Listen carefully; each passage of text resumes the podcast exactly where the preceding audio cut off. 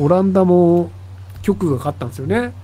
あの、えっ、ー、と、難民の、その、えっ、ー、と、が入ってくるのも制限すべきだし、難民として、えっ、ー、と、その外国人がオランダで生活してたとしても、家族を呼び寄せるのには2年待たなきゃいけないみたいな。なんかそれぐらいのルールにすべきだよねっていうので、それ極右だよねって言って、あの、言われてるんですけど、あの、日本すでにそういうルールです。あの、日本人、あの、外国の人が日本人と結婚しても、外国人の、例えばじゃあ、日本人妻、外国人夫。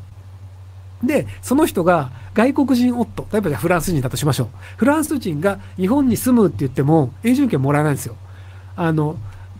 夫で日本の国籍の妻と結婚したフランス人なんですけど、でも毎年更新するビザを申請して更新し続けなきゃいけなくて、で、フランス人の家族を呼び寄せるというののビザはおりません。なので、あの、オランダ、そう、局で、がなんか、こう、勝ってるよね、すごいよねって言ってるんですけど、あの、日本って自民党の移民政策は、海外から見ると、極右の移民政策なんですよ。なので、あの、日本ってその極右いないよね、保守がいるだけだよねって言ってるんですけど、あの、他の国、欧州から見ると、日本は極右政策をしています。なので、あの、極右政権とオランダが呼ぶのであれば、日本も極右政権なんですけど、まあまあ、それはあの、感覚の違いというか、あの、文化の違いなので、どちらが正しいとは言わないですが、そういう意味です。はい。そう、あとね、アルゼンチン面白いよね。あの、アルゼンチンってもともとあの、経済学者で、テレビのコメンテーターとかやってる人で、あの、中央銀行とかいらないよねとか、なんか労働省とかいらないよねとか、国土交通省とかいらないよねとか、そのなんか省庁なんか全部いらないよね。で、アルゼンチンのペソなんかいらないよね。もう全部米ドルでいいよね、みたいなのを言ってる人が、もともとあの、大統領選で、あの、3位ぐらいだったんですけど、その、2位に駆け上がって、で、2位になった後に3位の人が左派で、あ、違う、右派で、で、1位の左派が大統領で続けるぐらいだったら、ワンチャンこの2位の頭おかしいやつを応援した方が、少なくとも右派が負けて、左派政権ということになるんじゃねっていうので、3位と2位が結託して、あの、大統領になっちゃったんですよね、アルゼンチン。なので、アルゼンチンのペソなくなるんじゃねえかっていうと、アルゼンチンペソめっちゃ下がってるんですけど、でも株価結構上がってるんですよね。要はその公務員とか、あの、いろんな省庁とかがバンバンなくなると、それはそれでワンチャン面白いことになるんじゃねえっていうので、なんか割と期待値が高いので、そういうなんかこう実験をしてくれるっていう意味で、やっぱ南米は面白いなと思いますね。ウクライナじゃなくて、あの、ウルグアイのあの首相のチャベスさんとかも、あの、まあ、ベーシックインカム的なことをやろうとしたりとかっていうので、割とその、あの、ガチ左政権みたいなのやってみたりとか、そのアルゼンチンみたいなガチ右政権みたいになったりとか、あとあの、ブラジルのそのあの、まあ、めちゃめちゃ高圧的なことやっちゃったりみたいな感じで、割とその、あの、せその、経済が不安定なので、なのでいろんなものを試してみようっていうのが結構南米は進んでるんですよね。あの、よくある誤解なんですけど、その、右の政権がうまくいかなかったから、左の政権にしようってよくあるんですよ。まあ、あの、その、アメリカでもその政治家の、その、民主党がうまくいってないから、じゃあ共和党トランプに任せてみようみたいな、逆に振るってやるんですけど、あの、どっちにしてもうまくいきません。あの、えっと、先進国も含め、まあ、あの、発展途上国もそうなんですけど、あの、世界経済は悪化する一方です。で、正確にいくと、第三国の人たちは幸せになってます。要はそのインターネットとあの輸出入が発展したおかげで、あの、昔めちゃくちゃ貧乏だった国というのの幸せな人の割合が増えてるんですよ。例えばそのアフリカでネットで稼いでる人っていうのが存在するんですよ。で、アフリカの平均年収3万円みたいな人がネットでなんかちょっと仕事するだけで1万円月の収入があったりするんですよ。で、そうすると、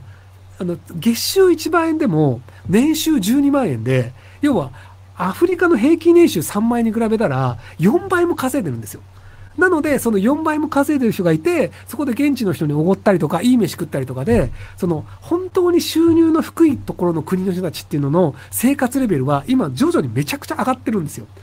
なので、その人口比でいくと幸せになってる地球人というのの割合は増えています。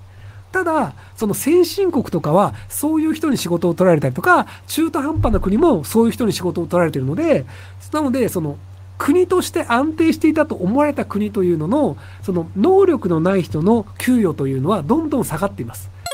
なので、その昔だとその日本で、じゃあ工場で20歳から働いて、60歳までずっと同じ工場で働いてました。で、給料上がんないけど普通に家庭を持って暮らしてましたっていうの人たちがいたんですけど、日本でもうそれ無理です。要は同じ工場で40年間働き続けて給料一緒っていうのはもう日本はありません。要はその日本人で同じことやり続けて20年で給料もらえるってことは、それ中国人に任せたらもっと安くできるじゃんっていうのがあって、なので日本人が安定して同じことをやり続けられる仕事というのは海外にどんどん流れていきます。人件費は安いので。要は日本人の給料払わなくて、要は月に20万とか30万払わなくてもやってくれるから。のがあって、それは第三諸国もそうで、じゃあその南米で昔作ってたような仕事も、これアフリカに振ったらもっと安いじゃんとか、IT 化して人件費下げなくて、あその人件払わなくてもいいじゃんっていうので、どんどん仕事が減って安くなるんですよ。なので結果としてそれは政府が右なのか左なのかという問題ではなく、そもそもその国というののその稼げる額というのは、そのアフリカとかその、あの、要は第三国と言われてる発展途上国以外はどんどん生活が庶民は苦しくなりますと。で、むしろ IT やってますとか、その海外の国に発注をうまくやってますっていうユニクロみたいな会社とかは、要はその製品を作るのはバングラデシュ人にやらせればいいから、日本の工場で働かせて服を作るよりもっと安く作れて、で、それが日本で売ったりとかアメリカとかフランスとかで売れるので、利益率はどんどん上がっていくんですよ。